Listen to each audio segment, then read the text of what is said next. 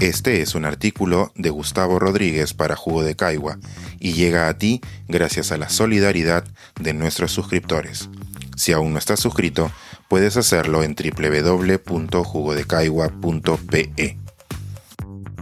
Rabia o el vómito de mi teclado tras observar un desastre evitable. Pensaba escribir una parábola que aspirara a ser inteligente acerca de la incomunicación y la zafada de cuerpo. Quizá una fábula sobre el desinterés humano por su hábitat. Incluso tenía en la cabeza el reclamo de un pingüino cubierto de petróleo desde las arenas de Chancay a los principales actores de nuestra reciente tragedia ecológica. Pero ahora que he puesto los dedos en el teclado, todo ese tono civilizado se acaba de ir al carajo. No me sale espuma, poeta, sino una brea que asciende desde mi cólera emposada. Rabia le tengo hoy a la Marina del Perú, que está acostumbrada a que le digan gloriosa, pero que en las últimas décadas ha estado relacionada a escándalos vergonzosos, a escuchas clandestinas, a doblegamientos ante un Rasputín infecto, a retirados que exudan autoritarismo y machismo en la política rabia a una nomenclatura cuyo principal activo es el heroísmo de un hombre que murió hace casi 150 años, algo así como vivir de la herencia del bisabuelo, y que luego de que un volcán estallara en Tonga no ha sabido asumir las consecuencias más terribles que le ha tocado a un país en el Pacífico, con víctimas mortales y un desastre ecológico. Y más rabia le tengo, porque la retórica visual ya es insuficiente para tapar la oscuridad, porque tengo amigos queridos que han usado ese uniforme blanco, y ellos siempre dirán que una cosa es la institución y otra son algunos componentes, lo cual es verdad, aunque eludan la paradoja de que las organizaciones se forjan a diario con sus hombres.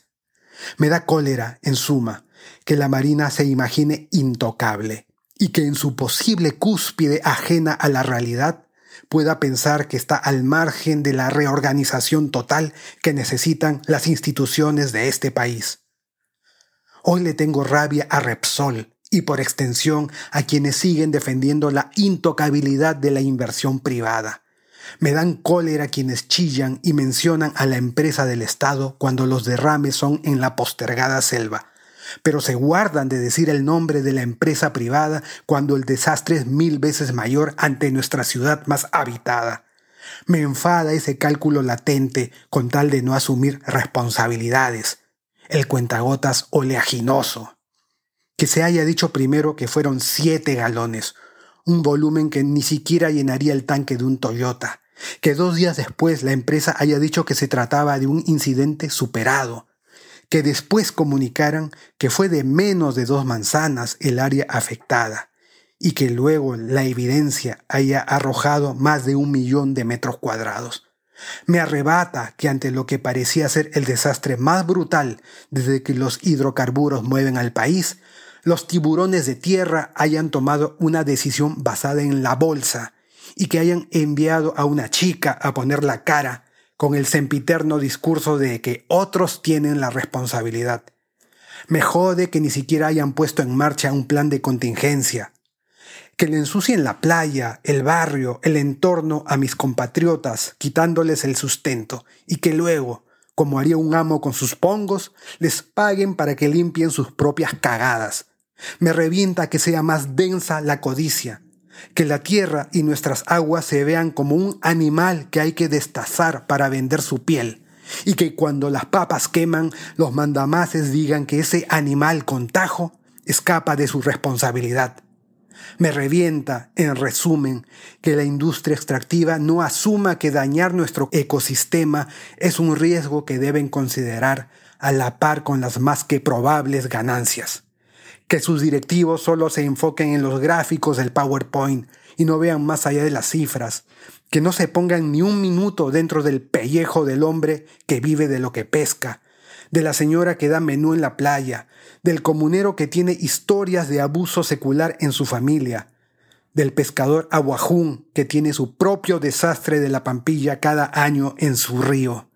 Me indigna, pues, que a una larguísima cadena de peruanos desde el tipo que te rayó el carro hasta el político quitacuerpo, desde el funcionario distraído hasta el mandamás corporativo, le pese la lengua para decir sencillamente, perdón, yo me hago responsable. Rabia le tengo también al Estado, que trata al medio ambiente con el mismo desprecio que le tiene a la cultura. Bronca le tengo al Congreso pasado que archivó el acuerdo de Escazú y también se la tengo al actual, que aprobó una ley que le extendió el permiso a los mineros informales, una ley que ni siquiera fue observada por el Ejecutivo, ese mismo Ejecutivo que hace poco puso como ministro del Ambiente a un defensor de invasores de terrenos y que hoy debe afrontar el peor desastre petrolero de nuestra historia. Rabia le tengo a esos malparidos que se acaban de tumbar un árbol a 80 metros de mi casa, una tipuana perfectamente sana que era un hito de sombra sobre la vereda calcinante, hogar de pájaros y descanso de los ojos. Me duele ese tronco sobre la pista, las ramas aún con savia, esa zanja abierta en el asfalto y el edificio recién construido como testigo y quizá causante de todo. Me subleva esa muerte, tanto como la de las aves empetroladas, me jode hasta la coronilla ver las fotos antiguas de mi barrio y notar que los árboles eran frondosos, que la calle Los Pinos se llama así por unos pinos enormes que ya no existen, que Ricardo Palma se sentaba bajo unos ficus inmensos en la avenida a la que luego le pusieron su nombre, y que en lugar de esos ficus ahora haya aire caliente con dióxido. Me empincha que nos acostumbremos a ser calcinados por el clima, así como nos hemos acostumbrado a rodearnos de violencia. Me revienta tener que escribir esto, ser un loquito que grita con las manos en altavoz en medio de un estruendo de indiferencia, un ingenuo a la espera de que otros se sumen, tenue esperanza de que un día seamos legión, oleada benigna, una marejada que cambie lo que ésta ha ocasionado. Este es un artículo de Gustavo Rodríguez para Jugo de Caigua y llega a ti gracias a la solidaridad de nuestros suscriptores. Si aún no estás suscrito, puedes hacerlo en www.jugodecaigua.pe.